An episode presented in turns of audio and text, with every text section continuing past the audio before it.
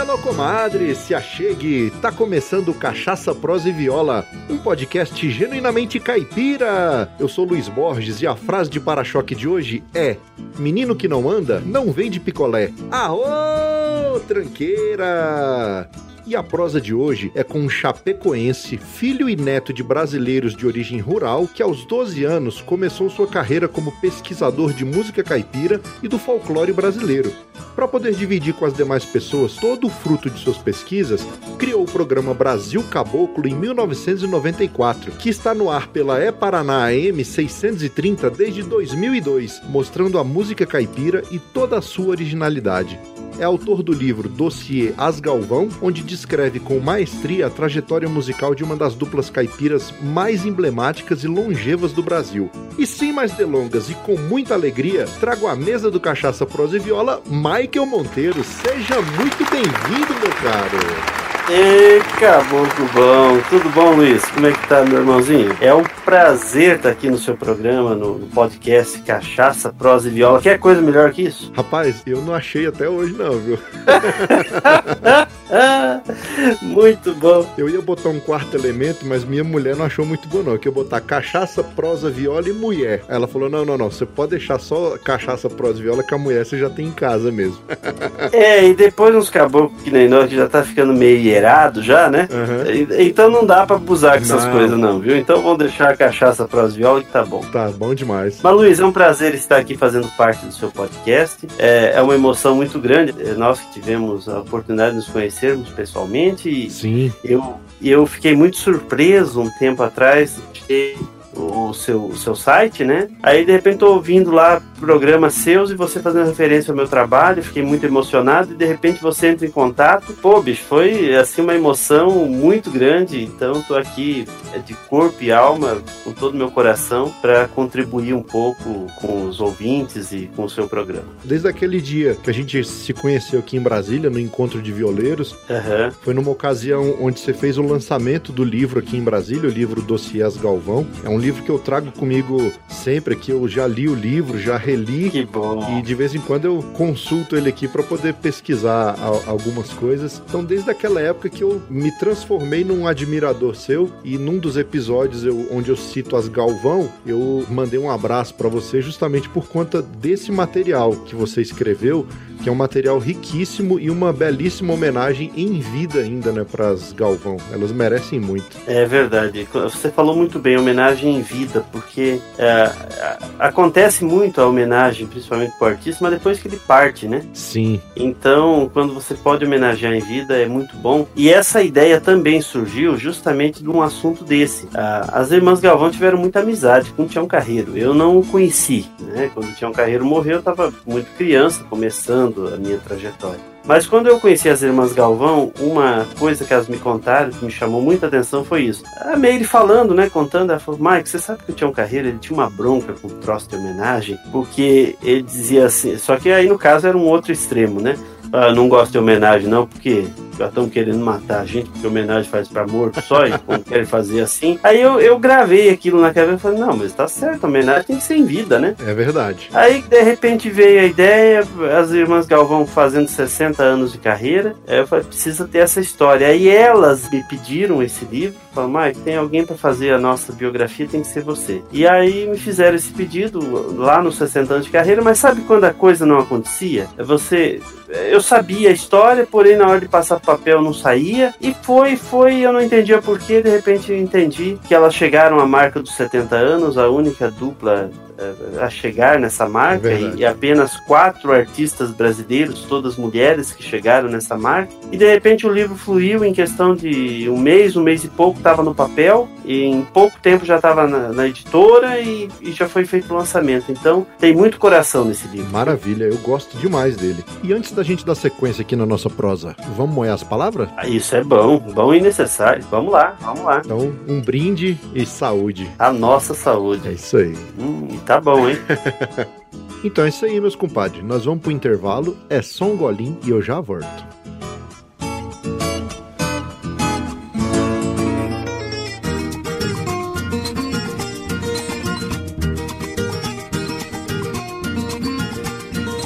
Compadre, comadre, em primeiro lugar, um feliz 2021 e muito obrigado pela audiência. Você é fundamental para a existência do Cachaça, Prosa e Viola.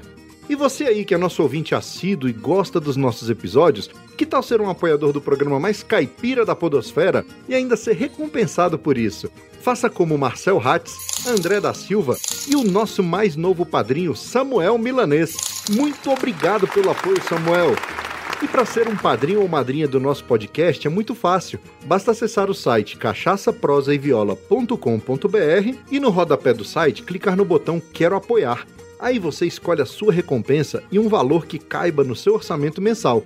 Assunto só, com R$ 1,99 você não toma nem um golinho de cachaça num boteco de beira de estrada, mas com esse mesmo valor você ajuda a manter vivo o nosso podcast e ainda recebe recompensas exclusivas que só os padrinhos e madrinhas têm direito. Você também pode apoiar comprando os produtos oficiais do Cachaça Pros e Viola. Na loja nós temos camisas, babylongs, plus size, moletons, canecas e ecobags, todos com estampas exclusivas. Então, você tá esperando o que para sair por aí desfilando Cachaça Pros e Viola e ainda apoiar na melhoria técnica do nosso podcast? Saiba que todo lucro com as vendas são revertidos em melhorias aqui no nosso programa. E para você que tem uma marca e acredita que o nosso conteúdo conversa e agrega valor ao seu negócio, mande um e-mail para contato@cachaçaproseviola.com.br e solicite o nosso Media Kit. Para sua surpresa, você vai descobrir que anunciar em um podcast é muito mais eficiente e barato do que você imagina. Quem sabe a gente fecha uma parceria e o seu negócio passa a ser patrocinador do Cachaça Prosa e Viola. Em contrapartida, nós divulgamos a sua marca por esse mundão de meu Deus. E no mais é isso. Vamos pro que interessa, porque a prosa de hoje é um oferecimento da loja Eu Amo Cachaça. Lá você encontra as melhores cachaças com os menores preços do Brasil e a entrega é rápida e segura para todo o território nacional. E você que é nosso ouvinte, tem um cupom de desconto especial para você lá na loja Eu Amo Cachaça, que é o CPV10. Ao usar esse cupom, você ganha 10% de desconto em suas compras. Então não se esqueça, pensou cachaça? Acesse euamocachaça.com.br. Amigo, faça um convite, top só se for agora. O meu rádio é diferente, a antena não enrola. Em um mundo virtual, o seu tempo você controla. Busque lá nas internet e assunte meu podcast Cachaça, Prosa e Viola.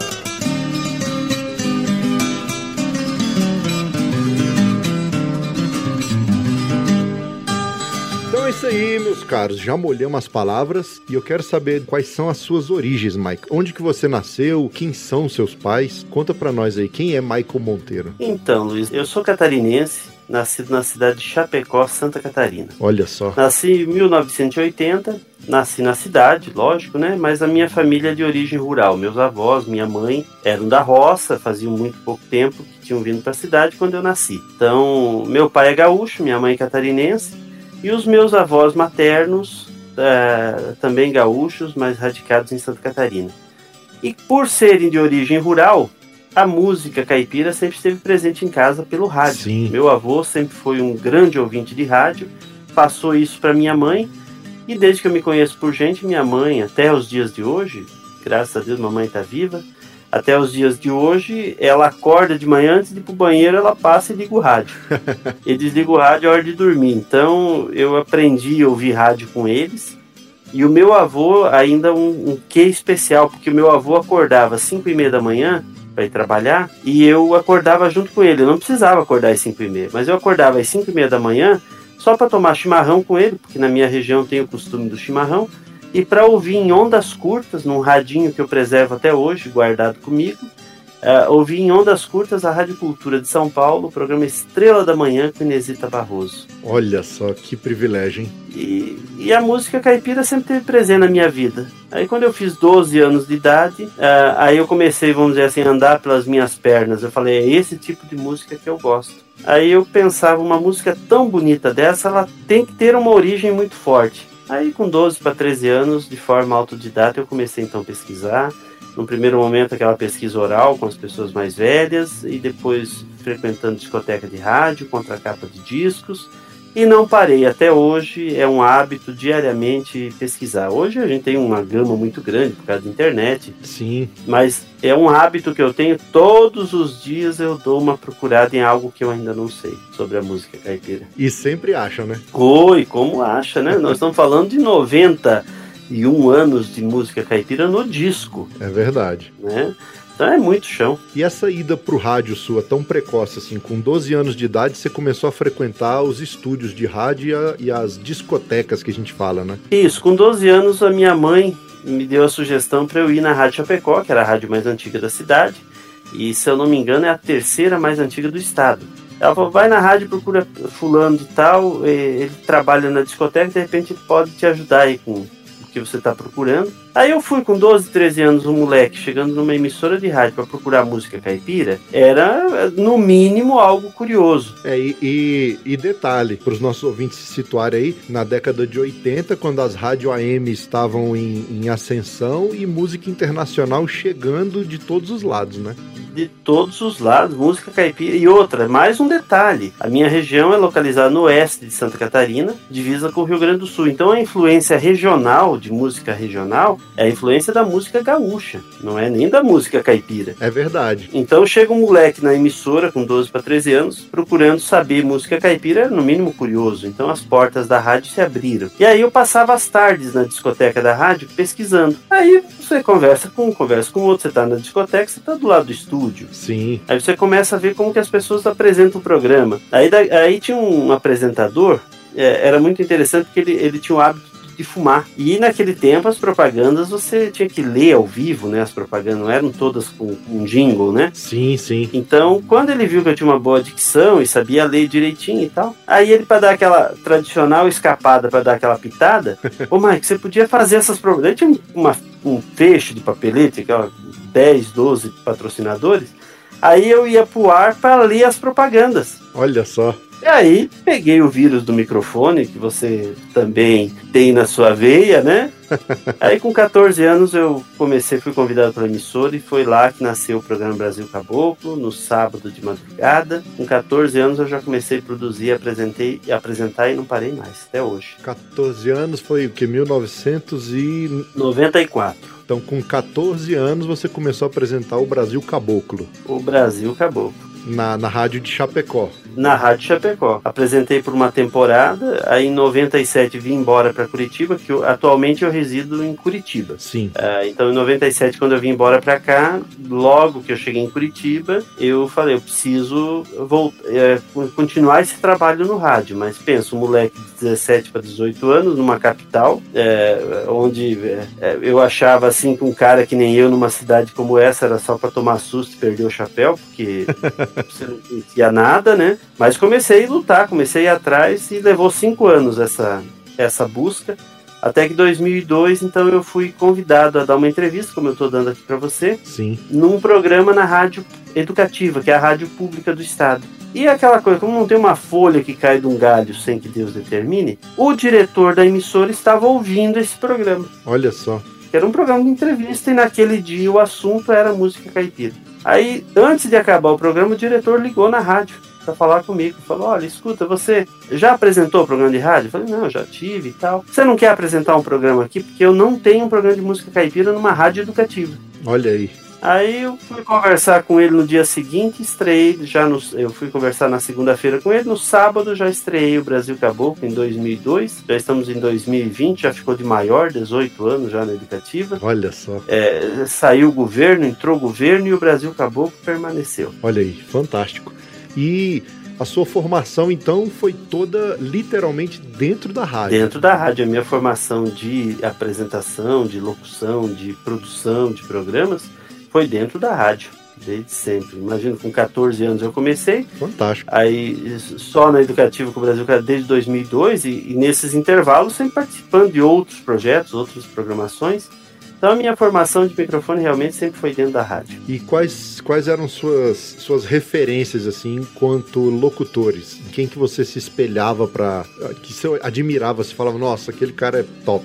Aquela coisa, sempre parte de, de da casa da gente, né? Então uhum. o primeiro locutor que eu, eu foi meu mestre foi lá na rádio em Chapecó, um, um amigo muito querido, está com a gente até hoje, o, o Rock, Romeu Rock Hartman. Olha. Ele é dos tempos que cantava-se ao vivo no rádio ainda, e o Rock até hoje mantém os seus programas na emissora. Esse foi meu primeiro, o meu primeiro mestre, digamos assim. Depois vieram outros na Rádio Chapecó, e fora a Rádio Chapecó, a primeira experiência que eu, que eu tive de aprendizado foi com Inesita Barroso, nesse programa Estrela da Manhã. Olha isso. Isso foi por volta de 93. Três anos depois, em 1996, quando eu fui a São Paulo conhecer as Irmãs Galvão a convite delas, uh, o primeiro dia, quando eu encontrei as Irmãs Galvão em São Paulo, foi pra gente ir participar do programa da Inesita no rádio, o Estrela da Manhã, aquele programa que eu escutava lá em Chapecó. Que legal, hein? Há três anos, mais ou menos, que eu escutava. De repente, eu tô dentro do estúdio com a Inesita Barroso, participando da gravação. E ali foi uma surpresa muito grande, porque até então eu não conhecia programas gravados todos os programas que eu conhecia eram ao vivo. Ao vivo, né? Então o cara fala, a música toca, enfim, era ao vivo. Este programa Estrela da Manhã da Inesita foi o primeiro contato que eu tive com um programa gravado. Aí eu fiquei assim admirado quando a Inesita. Agora nós vamos ouvir com Raul Torres e Florencio tal música. Acabamos de ouvir com Raul Torres. Eu falei, caramba, mas eu não cheguei nem a ouvir a música. Como é que acabamos? Aí que eu fui entender como que funcionava. Então, com Inesita Barroso foi a primeira grande escola que eu tive, isso num único dia, hein? Olha só. Foi a primeira grande escola que eu tive. Aí depois, lógico, com as irmãs Galvão, que são mais do que tarimbadas, depois em Curitiba, Conheci os veteranos do rádio aqui em Curitiba, como o Biratã Lustosa, Leonel Rocha, uh, o Cláudio Melo e outros amigos muito importantes que fui pegando um pouco de cada um para formar o Michael Monteiro. Fantástico. E assim, é, eu pergunto isso porque eu tenho muitas referências e eu acho que todos temos, né? Todos. Principalmente quando, quando a gente quer fazer alguma coisa, eu no, no ramo da música, que é tocando e tudo então eu sempre busco ali pensar coisas do Tião Carreiro, pensar coisa do Zé Mulato, pensar coisa das Galvão para poder formar o, o, o meu eu musical, o meu eu violeiro, né? Eu penso assim, que se você tá numa estrada caminhando, você, por mais que você tenha um conhecimento daquela estrada, você não sabe os detalhes que tem na beirada do caminho. Sim. Então o que, que você faz? Você vai buscar com quem passou, né? Exatamente. E, e eu acho tão triste aquela pessoa que não reconhece é, de onde ela, ela buscou elementos para formar o, a, a, trajetória dela. Todos nós temos isso e, Sim. e são nomes maravilhosos, tanto você na viola, eu no rádio. É, e até hoje, e até hoje, você acha que a gente não pega tô aqui conversando com você e tem coisas de repente que você faz aqui, opa, essa pegada do Luiz é legal, vou usar para mim. Fantástico. E eu fico muito feliz hoje quando eu vejo no rádio uh, pessoas fazendo o que eu faço. É legal. é, é, muito, é muito gostoso isso. Você, você ouvir, você, que eu ouço muitos colegas, né? Eu escuto muitos programas dos colegas. E eu acho muito legal, de repente o cara fala uma coisa que, pô, mas essa frase é minha. mas ele tá usando é porque ele gostou e deu certo para ele. Então eu acho isso muito, muito fantástico. Exatamente.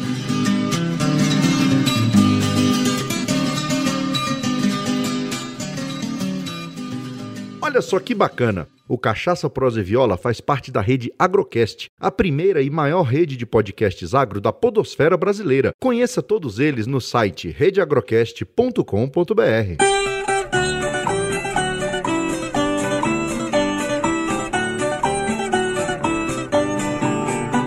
Quando é que surgiu esse lance aí da coleção dos discos, de, de colecionar os discos e, e, é claro, você sempre foi um estudioso, a gente é contemporâneo, então nessa época a gente tinha muito o costume de ler o encarte dos discos, né? Então de ler ficha técnica e, e o disco vinha com. Era quase um álbum de fotos, né? A gente abria, tinha aquele cheiro de vinil novo saindo do plástico. Então tinha a letra das músicas, enfim. É, era muito completo, né? Muito completo.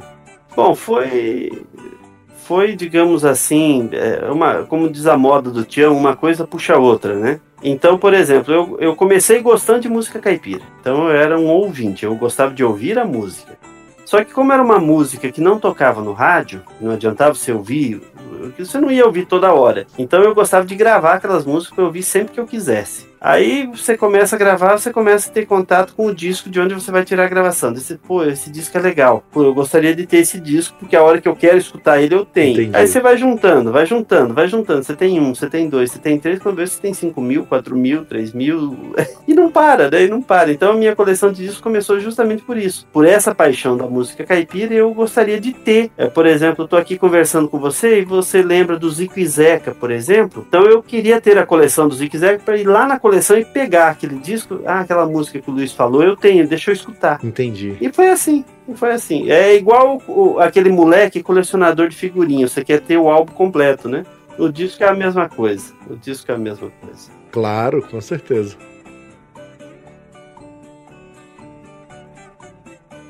É verdade que você tem todos os discos das Galvão e nem elas têm todos os discos delas? Tenho, não só delas, viu? O, a coleção delas tem inclusive alguns discos que elas me deram, que elas só tinham um, e falaram: fica com você, porque com você vai estar mais cuidado. Então, por exemplo, eu tenho o acervo de discos das Irmãs Galvão completo, coisa que elas não têm. elas não têm todos os discos. E não só delas. Eu tenho, por exemplo, a, a, aqui em casa, além da coleção, eu tenho o acervo que era de Tunico Tinoco. Olha só. Eu tive muita amizade com o Tinoco nos últimos anos. Porque o Tunico Tinoco foi a minha primeira paixão. Que legal. Eu, eu comecei a ouvir música caipira ouvindo o Tonico Tinoco. Naquele, naquele primeiro ano, não existia outro artista caipira para mim, a não ser Tonico Tinoco. Olha aí. E aí, para minha alegria, por meio das Irmãs Galvão, inclusive, quando eu fui a São Paulo visitá-las, é, eu tinha de 15 para 16 anos. Como eu faço aniversário no mês de janeiro, eu estava em São Paulo. O meu presente de aniversário de 16 anos foi conhecer o Tinoco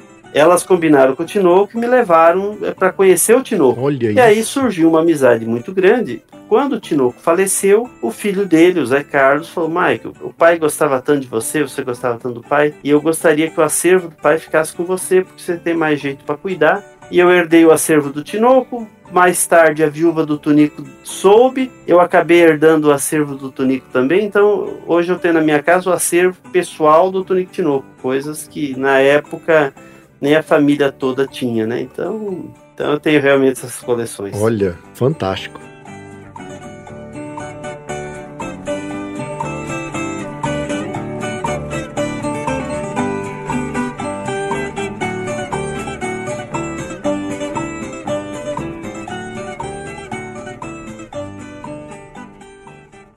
Isso, você gosta de rede social? Então larga a mão de ser bobo e segue nós no Instagram, Facebook e Twitter. É arroba CPV Podcast.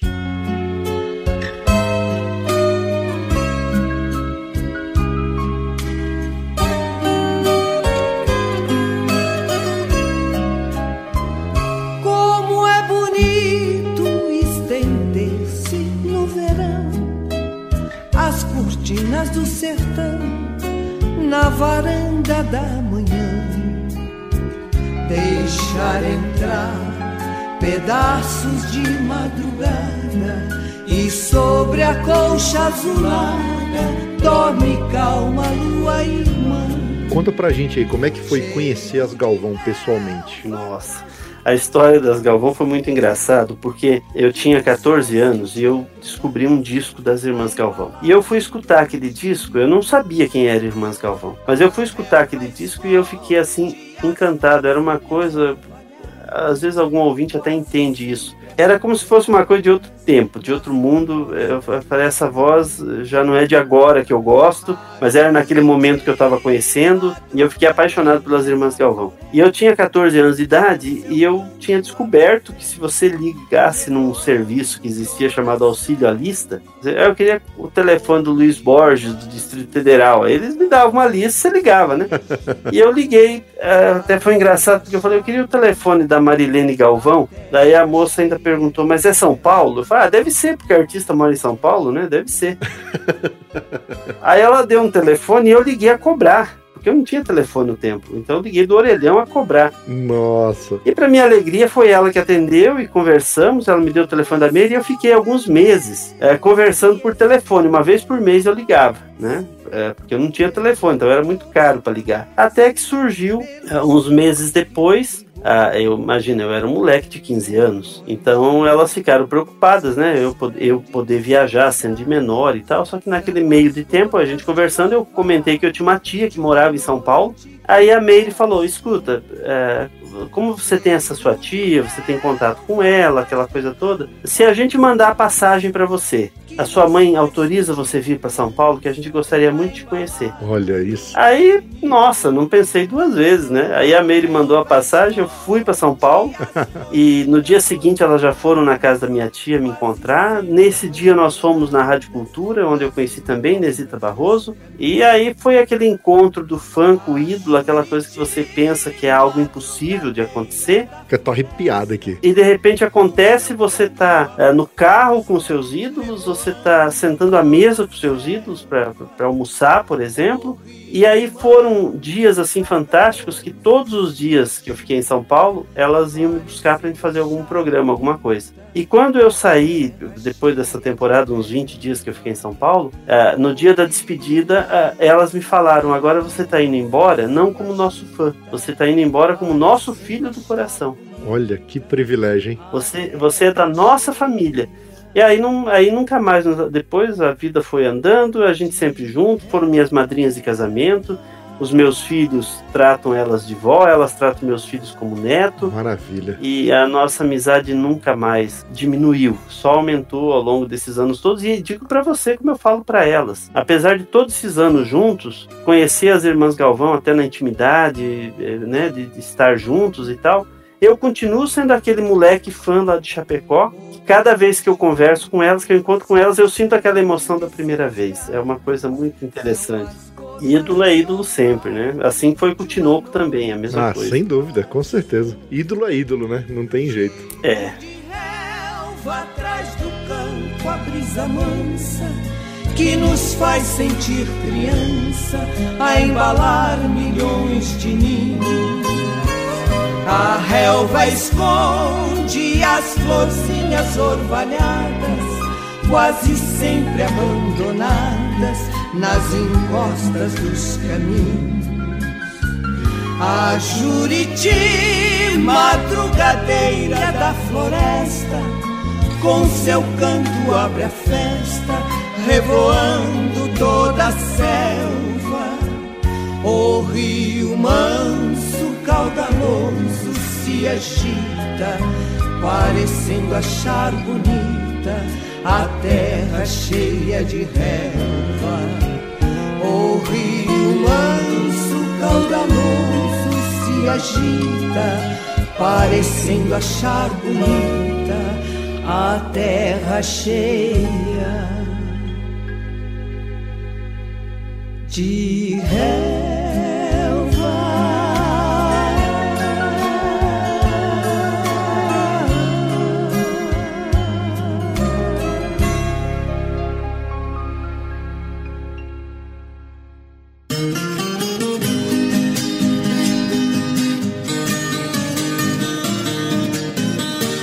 Cara, e legal você falar isso, porque hoje em dia, quando a gente quer conhecer uma pessoa, hoje a gente vai nas redes sociais, né? A gente procura no Facebook, procura no Twitter, Instagram e manda uma mensagem e fica torcendo pro. pra pessoa responder, né? Pro artista responder. Naquele tempo era muito mais difícil e olha só, você conseguiu. E eu achei o caminho, rapaz. Achei o 102 e consegui falar com as irmãs Galvão. Aí depois as irmãs Galvão me apresentaram todos os outros artistas Aí eu fui tendo amizade com todos eles. Depois eu comecei a aventurar nessa parte de fazer show, né? Aquela coisa toda. Entendi. Tanto que o Zé Mulato e Cassiano, a primeira ida deles pra Chapecó, minha cidade, fui eu que levei eles. Olha que legal. Eles vieram até Curitiba e Curitiba eu que segui com eles. E aí eu fui conhecendo toda a turma, então eu costumo dizer que eu aprendi a história da música caipira. Eu conheci a história pela própria história. Fantástico. Porque eu tive a honra desses anos de conhecer grandes nomes como Carreirinho, o Zique Zeco, o Livilé, o Tinoco, Pedro Benza da Estrada, Lourenço Lorival, Irmãs Galvão, Abel e Caim e tantos outros, né, que eu tive a oportunidade de conhecer e que já nos deixaram, já partiram fora do combinado. Sim. E, e fica essa saudade muito grande. Ah, maravilha. Assim, Zé Mulato Cassiano tá aqui direto. A gente encontra e, e quando eu tava gravando o disco, eles também estavam gravando no mesmo estúdio, então de vez em quando a gente se esbarrava no estúdio. E aí surgem várias prosas, vários causos aí. E é uma sensação maravilhosa isso. Você sabe como que eu chamo Zé Mulato Cassiano nos meus programas e por onde eu passo? Como? A dupla mais caipira do Brasil da atualidade. É verdade. Não tem outra dupla caipira tão autênticos quanto Zé Mulato e Cassiano. Eu considero eles a dupla mais importante da música caipira na atualidade. Sim. Fantástico. Tenho, eu gosto muito também, não, não desmerecendo Zé Mulato e Cassiano, é claro, mas eles são, são amigos, a gente já, já conversou também, que é o Galvão e Galvãozinho. Nossa, Galvão e Galvãozinho. Eu, eu sinto só uma pena, eu, eu toco muito Galvão e Galvãozinho aqui, mas eu sinto uma pena, porque o Zé Mulato e Cassiano a gente conhece de norte a sul, né? Sim. Você está no Rio Grande do Sul, você escuta. E o Galvão, o Galvãozinho, eu, eu sinto uma pena porque as rádios aqui do Sul, você não ouve tocar eles. E tem, eles É têm uma obra, eles têm uma obra tão fantástica, tão maravilhosa, Sim, sim, e que eu gosto de dizer, o Brasil precisa conhecer os brasileiros, viu? é verdade. O Zé Mulato, eles, igual você falou, eles ficaram mais conhecidos nacionalmente, né? Uhum. Então, assim, o nome deles, o nome deles foi difundido mais, assim, de forma mais ampla. Mas tem várias duplas que a gente vê, assim, nos interiores do Brasil que não tem uma difusão tão grande. Mas realmente, como representantes da música caipira brasileira hoje, se tivesse uma eleição, acho que Zé Mulato e Cassiano ganharia fácil. Primeiro turno. E você sabe outra coisa que eu fico muito feliz de saber?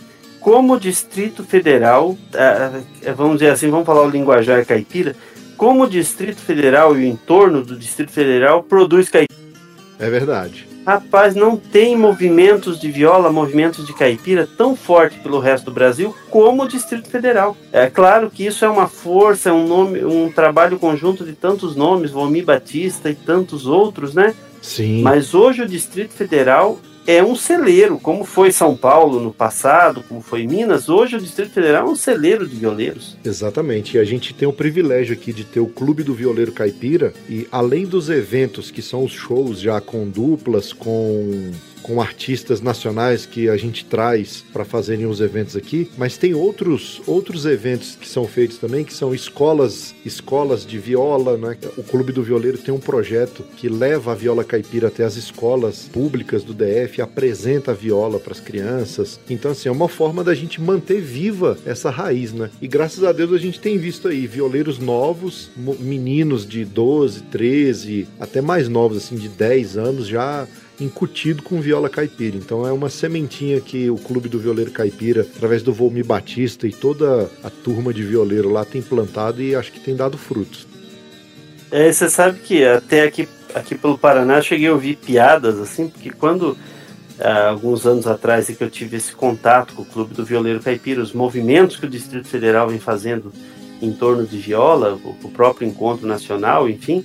Então, nos meus programas de rádio, eu não canso de falar disso. Aham. Aí comecei até a ouvir piadas assim que se é no Distrito Federal, então eu tava recebendo propina para falar bem. Mas brincadeiras à parte, vocês estão de parabéns e eu, eu sou muito fã desse trabalho que vocês fazem aí no Distrito Federal. Obrigado. Estamos aqui devagarzinho. Todos vocês, todos vocês. Obrigado. E a ideia do podcast foi exatamente essa, né? Porque, igual você falou, os programas de rádio que existem hoje, que tocam música caipira, pelo menos aqui no Distrito Federal e na região, são programas que tocam entre 4 da manhã e 7 da manhã. É a hora do gargarejo, né? É, deu 7 da manhã, acabou, não tem mais música caipira. E aí, um dos motivos de eu ter criado o podcast nesse formato foi exatamente essa questão dessa liberdade do ouvinte poder escutar o horário que ele quiser. Então o programa fica gravado, fica disponível no feed Uhum. e, e você hoje pode baixar no seu celular, já deixa programado lá. Se você assinar o programa, sinaliza lá que tem episódio novo e aí você ouve a hora que você quer. Inclusive, eu quero que você mande um abraço para uma pessoa que ele, ele tem acompanhado os seus podcasts. Sério? Que aí eu comentei com ele que eu ia participar do seu programa, ele falou: "Ah, eu, eu ouço alguns, alguns podcasts dele, porque e ele mora em Belluno, na Itália. Olha, É o Robson Campanharo. É violeiro, amigo meu aqui de Curitiba, que está morando na Itália há alguns anos, e ele trabalha de motorista. olha aí. E como lá a internet não é igual aqui, lá você tem internet dentro de túnel, você tem internet. Sim. Então o que, que ele faz? Enquanto ele está nas viagens dele, dirigindo e fazendo o trabalho dele, ele vai ouvindo ouvindo os programas que ele pega no YouTube dos, dos caipiras e tal, e os podcasts. Aí quando eu comentei, pô, eu, tenho, eu vou participar do. Pô, cara, eu, eu esse é, não é do Distrito Federal, não é um cara assim, tem barba, Luiz, uma coisa assim, cachaça, viola e cantoria. Eu falei, cachaça, prosa e viola. Eu falei, esse mesmo. Eu já escutei, inclusive, eu escutei um que ele falou de você e tal, do teu livro. Então manda um abraço para ele que ele vai estar te ouvindo lá em Beluno, na Itália. Legal. Ao meu amigo Robson Campanharo, vai aqui meu abraço para você e muito obrigado pela audiência. Olha só, cachaça, prosa e viola rompendo as fronteiras aí, atravessando o Atlântico. É, pra você ver, rapaz. E sendo ouvido lá na Itália. E a internet veio muito a favorecer nós caipiras, né, Luiz? Que você vê, eu estava contando que quando comecei na discoteca da rádio, então a única chance que você tinha era ser amigo do, do programador para de repente ele tocar uma música caipira para você, pela amizade que tinha, fora daquele horário da madrugada, né? Sim. E hoje você tem YouTube, hoje você tem os programas, hoje você tem a internet ao seu favor. Exatamente. Eu acho que para nós caipiras a internet ela veio veio para somar e muito, né? Veio porque muita coisa hoje a gente descobre na internet, né? É, e, e, tem muita gente que alimenta a internet com conteúdos caipira, não só, não só é, é, música, mas textos, histórias. Então, várias. O caos, por exemplo, do Chico Mineiro, que eu conto aqui no, no Cachaça Prosa e Viola, foi chafurdando a internet. E aí achei um texto de uma pessoa que contava em detalhes como que aconteceu a morte do Chico Mineiro. E aí, se é lendo assim, não é? Eu falei, cara, o texto tá legal, vou transformar o isso aqui. O texto no... tá muito bem, né? Vou transformar isso aqui num episódio. Mas é fantástico, cara. E a internet é isso, né? Quando a gente usa com sabedoria e, e buscando conteúdos interessantes, com certeza ela é uma excelente ferramenta. É, e o caipira não vai buscar nada sem sabedoria. Né? Ah, né? não, de jeito nenhum. O caipira não desperdiça chumbo em, em caça ruim, né? Então. ser caipira não é só ouvir música caipira. Ser caipira é um estilo de vida. Com certeza. Isso eu venho falando há muito tempo e hoje as pessoas concordam. Tá no jeito de, tá no jeito de tratar as coisas. Você conhece o caipira no, no, no jeito de apertar a mão, né? Na hora que você pega na mão, você fala, opa, esse aqui é caipira. Com certeza. E o detalhe, né? Ser caipira não é fazer caipirice. Não, não, não. Né? Eu bato muito nisso também quando eu faço uma palestra no próprio rádio, falo, gente, ser caipira não é fazer caipirice, tem diferença as coisas. Porque eu vejo muitas pessoas fazendo caipirice, aí fica um troço muito desajeitado, você não tem vontade de escutar, porque você vê que aquilo não é verdadeiro, né? É... Que um dia me perguntaram, falaram, pô, mas você faz programa de música caipira, você fala um português tão fácil, fala um português tão correto? Falei, Gente, eu sou caipira, eu não faço caipirice, é, é totalmente diferente. É, né? a gente, infelizmente, né, tem muito aquela imagem caricata do caipira, né? É. Que é o, é o desdentado, que fica mascando um capinzinho, bobo, que é passado para trás. E não, bicho, caipira, caipira é outro nível. Basta você ouvir os caos do Cornélio Pires que você já vê que o caipira é outra história, né? Eita, nós! Quer fazer parte do nosso grupo de ouvintes do Telegram? Para participar, é só clicar no link que está no post desse episódio.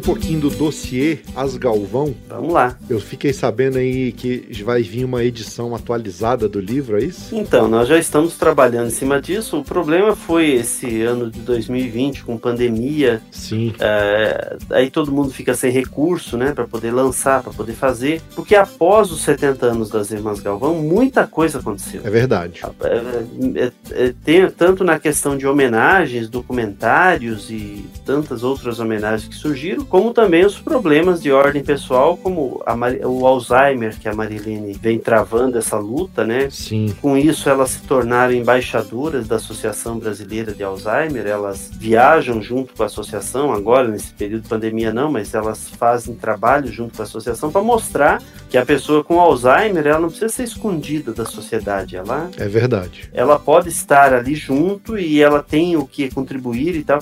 Então são coisas assim, é, maravilhosas que vêm acontecendo, apesar do drama eh, da, da doença, mas são coisas maravilhosas que vêm acontecendo na, na, trajetória dela nesses três anos que se passaram depois do livro, que merece uma revisão ampliada. Sim. Então nós já estamos trabalhando com isso, só que infelizmente por conta de pandemia eu não tenho como dizer para você uma data Mas eu acredito que de repente agora em 2021 as coisas entrando no eixo novamente, deva sair aí uma edição revisada e ampliada do Dossiês Galvão. Fantástico. E como é que foi escrever sobre elas? Bom, aí como eu te falei, desde os 14, 15 anos, principalmente após o contato com elas, aí eu comecei a juntar material, né? Desde então, eh, aí sempre que elas eh, podiam, elas me passavam material, sempre que a gente conversava, vinham histórias, nas viagens que a gente fazia, vinham histórias, e eu ia anotando tudo isso, né? Falei, eu vou anotar que vou precisar desse material, né? Entendi. né? Entrevistas e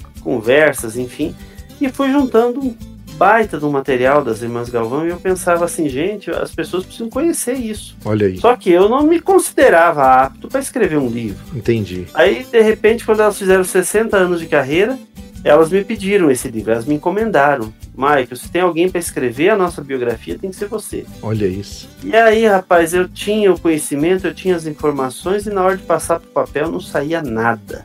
Aí eu falei, caramba, o que está acontecendo? E foi, passou os anos e as coisas foram acontecendo. De repente a gente se tocou 70 anos de carreira. Não, aqui tem que acontecer alguma coisa. Você acredita que eu sentei e começou a vir as palavras e foi indo? Questão de 60 dias o livro estava escrito. Porque as ideias já tinham todas pesquisadas, já sabia tudo. Aí 60 dias já estava escrito, foi para a fase de sentar com elas, ah, isso deixa, isso não, isso não foi bem assim, faz aquela revisão. Logo depois já foi para a editora, a editora abraçou a causa na hora e, e, já marcamos a data e foi lançado em março, em maio de 2017. Foi muito rápido. Foi. Foi realmente. A pesquisa foram muitos anos, mas a elaboração do livro foi muito rápida. É, na verdade, sim, você já tinha um material extenso, né? O que facilitou. Ah, sim, com certeza. Você não partiu para fazer a pesquisa com a missão do livro. Antes da missão do livro, você já tinha essa pesquisa. Já tinha pesquisa, isso é fato. Você chegou a gravar alguma coisa em áudio, vídeo, enquanto você estava dessas conversas com elas? Tem, tem sim, tem sim. Áudio principalmente. Tenho bastante material em áudio, tanto no programa de rádio, que elas participaram inúmeras vezes do meu programa de rádio, e essas, essas participações no rádio já foram um grande material né, de, de, de registro, mas também registro aqui em casa, no gravadorzinho. Olha aí. Tempo e tempo conversando entre um cafezinho, um biscoito e contando história. Então tem muita, muita coisa guardada. Cadê o podcast? Cadê os, cadê os podcasts para soltar isso aí pro mundão afora. Como diz a Mandy, tem muita coisa gravada que não pode nem sair no livro, né? Mas uh, tem bastante material. Graças a Deus. Cara, fantástico. Então, acho que valia, cabia, cabia alguns episódios aí de podcast ou então uma série, hein? O que, que você acha? É, bacana, vamos pensar nisso, vamos pensar vamos. nisso. Se precisar da minha ajuda, pode contar comigo. Estamos aqui pro que der e vier. Para mim vai ser uma honra. Pode deixar, vou precisar sim. Maravilha. E não só das Irmãs Galvão, nesses 18 anos de Brasil Caboclo, quantos e quantos artistas passaram pelo Brasil Caboclo? E quando vinha um, um violeiro pra cá, passava por Curitiba, ou havia o convite, ou a gente ia fazer show, ou tava passando por Curitiba. Então no dia que o artista estava, eu fazia um programa diferente é, era um programa Brasil Caboclo Vida e Obra. Entendi. Então eram duas horas de entrevista com aquele artista. E aí, dessa forma que nós estamos fazendo, a gente fazia um retrospecto da carreira. Eu tenho coisas com o Zique Zeca, com o Liu Léo, com o Carreirinho, que eu nunca vi eles falar em outro programa de televisão, por exemplo. Olha aí. E que tem gravado esse material. Então é todo material que está para pesquisa. E um programa de duas horas você consegue conversar bastante, porque às vezes a gente vê muito, muita entrevista em programa de televisão, mas é um tempo curto, né? Então, assim, a entrevista às vezes até é editada, é cortada, e aí a gente fica com aquele Aquela, não, mas só isso já acabou. E, e, eu ainda tenho, e eu ainda tive, sempre tive uma vantagem na rádio educativa,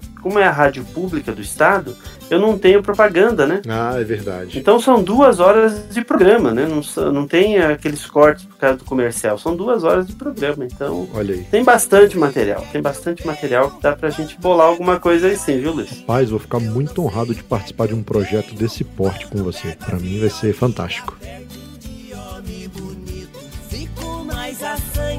Assanhadinha, perto de homem bonito, fico mais assanhadinha.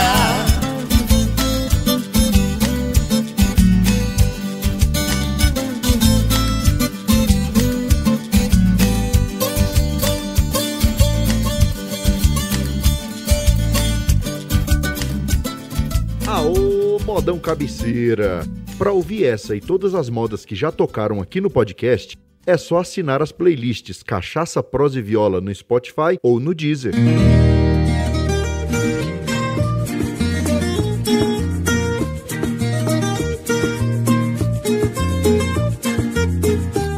Você chegou a fazer programa de TV também. Fiz, eu tive uma temporada, inclusive recebi Zé Mulato Cassiano no meu programa. Um dos primeiros programas de televisão foi com o Zé Mulato. Ah, eu apresentei durante é, três anos mais ou menos na TV Evangelizar que é a sede em Curitiba, mas aí ela era transmitida para o Brasil todo via parabólica. Entendi. Então foram três anos de programa que eu tive, o programa Canto da Gente. Muito legal. Aí em 2017, 2016 para 2017, aí a gente acabou tendo que parar o programa por várias questões e tal, tanto de ordem da emissora, quanto minha também, e a gente não conseguiu voltar para a televisão. Entendi. Continuamos no rádio, mas tive essa passagem, também foi uma experiência maravilhosa. Fantástico. Mas entre televisão e rádio, qual que é a sua paixão? O rádio, o rádio.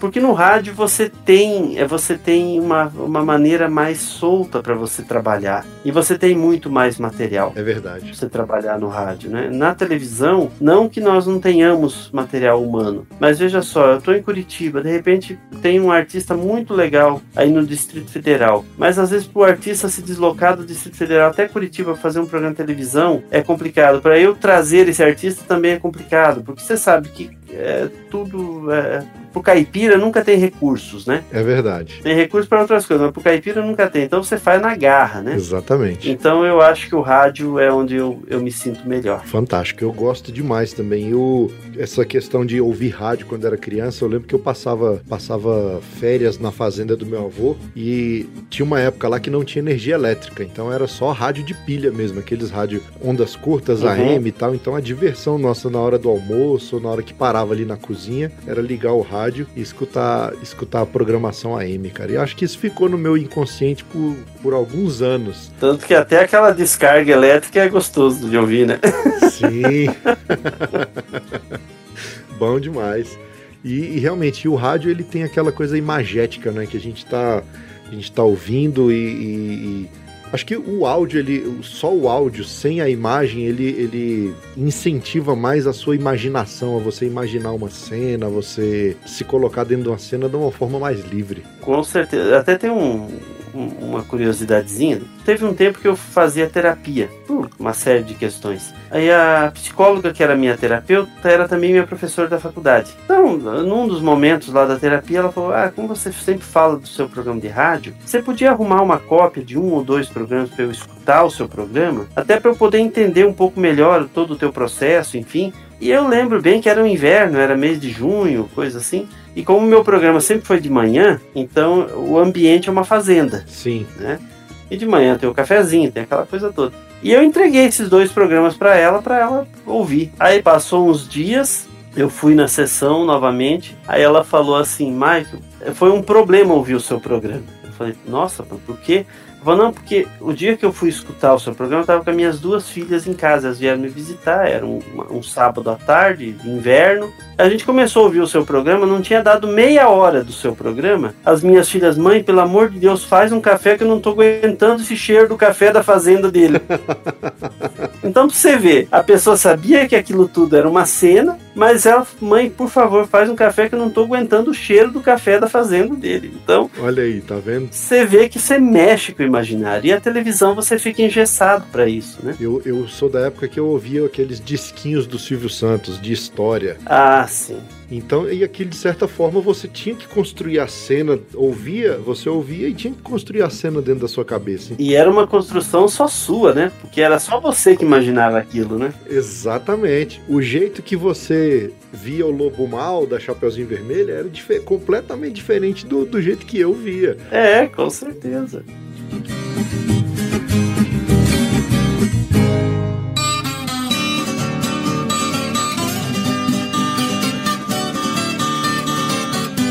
Prefácio do livro do, do Dossiês Galvão, tem uma cena do prefácio aqui que me chama a atenção e me deixou curioso até hoje, bicho.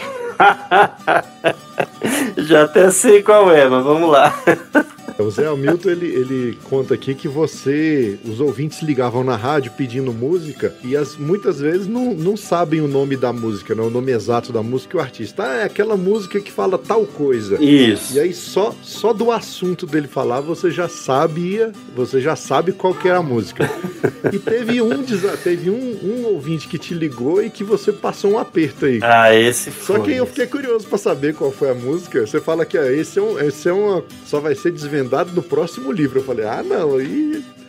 Não, não vou deixar, não vou deixar você curioso. Então, é, sempre acontece essas coisas. O ouvinte liga e vai, ah, eu queria ouvir a música tal, né? Ele cria um nome na cabeça dele que ele deduz que é o título da música. Aí você acaba tendo que descobrir. Então ele fala, ah, é uma história que fala tal coisa. Uhum. Aí ele conta só um pedacinho da história, né? Aí você acaba tendo.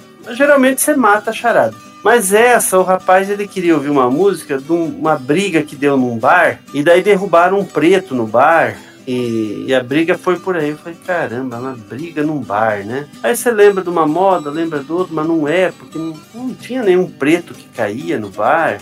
E foi, rapaz. Eu sei que terminou o programa, eu não consegui responder a pergunta, a música do que o rapaz queria.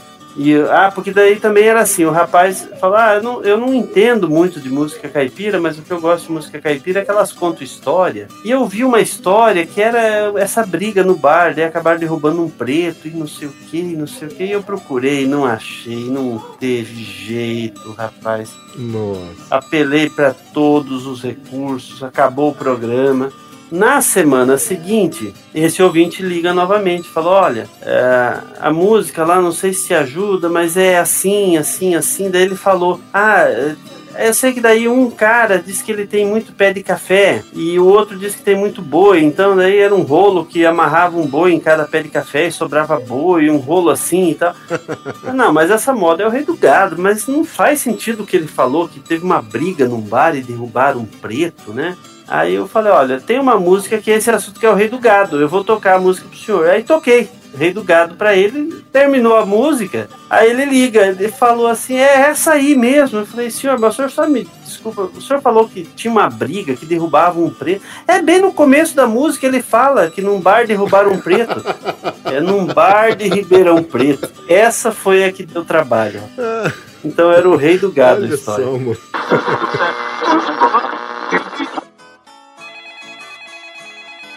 Alô? Alô? É da rádio? É sim. Eu queria pedir uma música. Pois não, qual música você quer pedir, meu amigo? É aquela que num bar derrubaram um preto.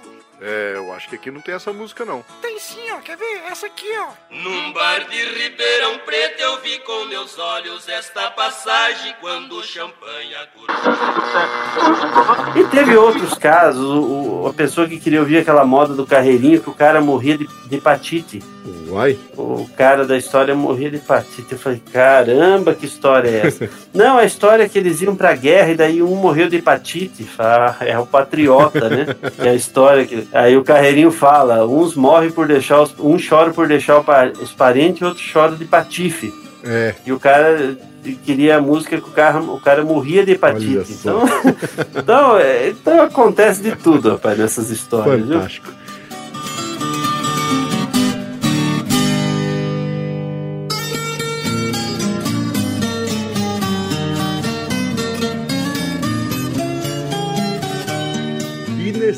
26 anos de rádio, já que nós estamos falando de história de rádio aí, qual foi o episódio mais inusitado, assim, que aconteceu contigo? episódio mais inusitado foi. Bom, teve vários, vários momentos assim engraçados, né? Momentos de emoção, no sentido de às vezes você toca uma música, o ouvinte te liga chorando emocionado, porque aquela música remeteu ele num momento muito especial da vida dele. Sim. Mas a, a vez, assim, mais interessante foi um dia, como eu faço o programa, né? eu faço o programa e o programa é ambientado numa fazenda, então ali tem um cafezinho, tem o bolinho, tem um pão de queijo. E eu tive até 2018 é, um companheirão, Zé Francisco, que apresentou o programa comigo desde 2003 até 2018. E o Zé, ele chegou como um ouvinte só e foi ficando e foi ficando e tornou-se meu braço direito. E chegou um ponto que eu não sabia mais fazer o programa sem o Zé. Aí. Era o meu, né, o meu âncora. E aí eu coloquei, transformei o Zé num cozinheiro, né? transformei o Zé num cozinheiro, então era ele que fazia os quitutes e tal. E o Zé, coitado, não sabia nem ferver água, pra você ter uma ideia. e aí eu, foi um dia que chega uma fã lá no rádio. É, não tinha marcado nada, chegou aquela fã de repente e olha e olha desconfiada, como todo caipira, né? Uhum. E olha desconfiada e deu trabalho para a gente provar para ela que nós éramos o Maico Monteiro e o Zé Francisco. Daí ela falou que ela ficou feliz de conhecer a gente, mas que ela ficou muito decepcionada e não ia mais escutar o programa porque não tinha bolo, não tinha café, não tinha pão de queijo e tudo que a gente falava no rádio era mentira. Ou seja, ela não conseguiu entender que era o imaginário. Ela cismou que ela ia chegar lá, ia ter que ter uma fazenda e, e como não tinha, nós não passávamos de dois charlatões. Olha aí. e que ela não iria nos ouvir nunca mais. E de fato, nunca mais eu soube notícia dessa. Eu acho que esse foi o caso mais inusitado que teve. Rapaz, sabe? Acho que ouvindo isso aí, eu não vou mais transmitir pelo YouTube, não. Eu tava com a ideia de transmitir pelo YouTube ano que vem. Que a ideia aqui é o pessoal achar que a gente tá em volta de uma mesa, conversando, tomando uma cachaça, comendo um tira-gosto. Acho que se eu botar no YouTube vai perder essa magia aí. Então... Ah, perde um pouquinho. E outra coisa que acontecia muito, o Zé Francisco, o Zé era um homem bem mais velho que eu, o Zé era 40 anos mais velho que eu. Então, no rádio era o Michael e o Zé Francisco, Michael Monteiro e o Zé Francisco. Antes de eu fazer o programa na televisão, que era só o rádio e ainda não estava popularizada o YouTube, o Orkut, essas coisas todas, né? Então, quando nós íamos para um evento, de SESI, de qualquer lugar que a gente fosse convidado, e chegava no evento e alguém falava: Ah, estamos recebendo, hoje está aqui na, presente na festa, Michael Monteiro e o Zé Francisco da Rádio Educativa. Nossa, as pessoas vinham nos cumprimentar. Aí cumprimentava o Zé, achando que o Zé era o Michael Monteiro. Porque, como era eu que conhecia a história e contava e falava, o Zé era meu sim, companheiro sim. de rádio, né? E as pessoas deduziam que aquele cara que contava as histórias devia ser o mais velho, né? Exatamente. Então as pessoas sempre chegavam no Zé, cumprimentando o Zé, achando que o Zé era o Mike Monteiro. Aí, quando entendiam que era o contrário, virava tudo em gargalhada e, e boas amizades. Fantástico.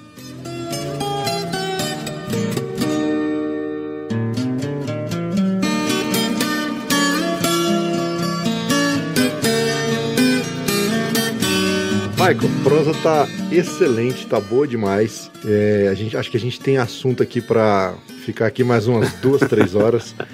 Mas certo. eu vou deixar você descansar um pouquinho. E é isso. Deixa seus contatos, suas redes sociais, onde é que a gente encontra Michael Monteiro. Quem quiser adquirir o livro e conhecer mais a fundo a história das Galvão, onde é que pode comprar o livro, enfim. Então, Luiz, é que eu posso dizer que é uma, foi uma honra muito grande participar aqui do, podcast do Cachaça, Prosa e Viola. É, não é um programa, é um bate-papo. Estamos em casa, Sim. né? Casa de caipira, casa de caboclo. Então eu fico muito honrado de ter participado aqui do seu podcast, agradecido ao mesmo tempo. E quero deixar os meus contatos, né? Para os ouvintes que quiserem entrar em contato. O Instagram, né? Michael Monteiro Oficial. Então é só buscar lá Michael Monteiro Oficial, você já acha o meu Instagram. Uh, tem também o e-mail maicomonteiro.yahoo.com.br. Pelos contatos do Instagram, pelo e-mail, você pode adquirir o livro ou então direto no site da editora, editora com i, né? editorainverso.com.br.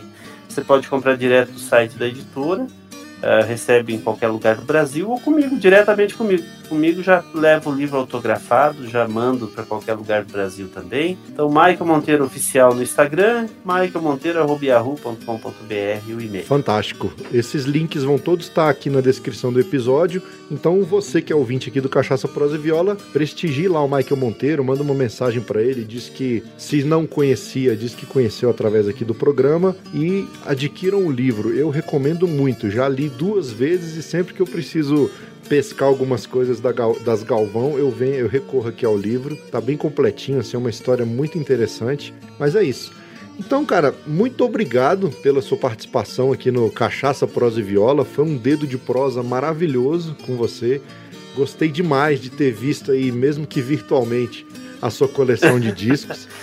E quem sabe uma hora a gente faz um podcast direto aqui da Olha, coleção, né? Vai ser fantástico. É, você vem me visitar em Curitiba e entre um café, uma prosa, uma cachaçinha, uma viola, a gente vai mostrando a coleção e batendo papo. Com certeza, para mim vai ser uma honra. Já estava ensaiando esse, esse episódio aqui há alguns tempos, mas graças a Deus agora deu certo. E as portas aqui do podcast estão abertas. Sempre que tiver novidade, quiser esparramar aí para esse mundão velho de meu Deus aí, as portas do Cachaça Pros e Viola estão abertas para você, Michael. Muito obrigado. Te agradeço, Luiz. Te agradeço. Eu que agradeço a você, os seus ouvintes, toda a produção.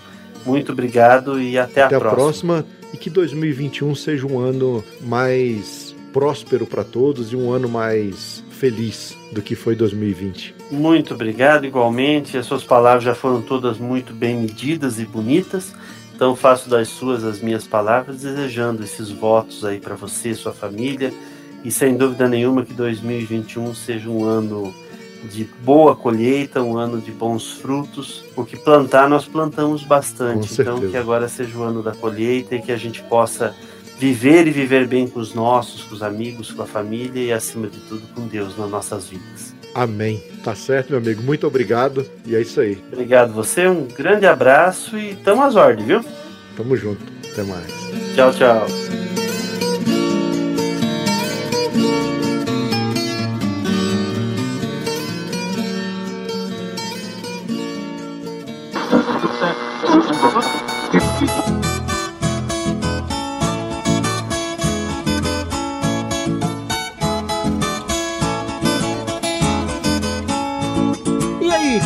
Prosa de hoje?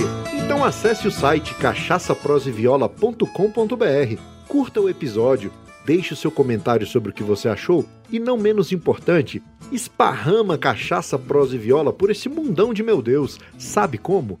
Faz que nem as tia do WhatsApp. Copia o link do programa e manda no grupo da família, no grupo do trabalho. Sai por aí, contando pros vizinhos, pras vizinhas, pros compadres, pras comadres, o que que é esse Tarde Podcast e ensina para eles como baixar e ouvir os nossos episódios. Essas atitudes não custam nada, a não ser alguns segundinhos do seu tempo, mas ajudam muito no crescimento do nosso podcast. Então, mais uma vez, muito obrigado pela sua audiência e pelo apoio. Você é bom sem quantia. E no mais é isso. Até o próximo episódio e tchau!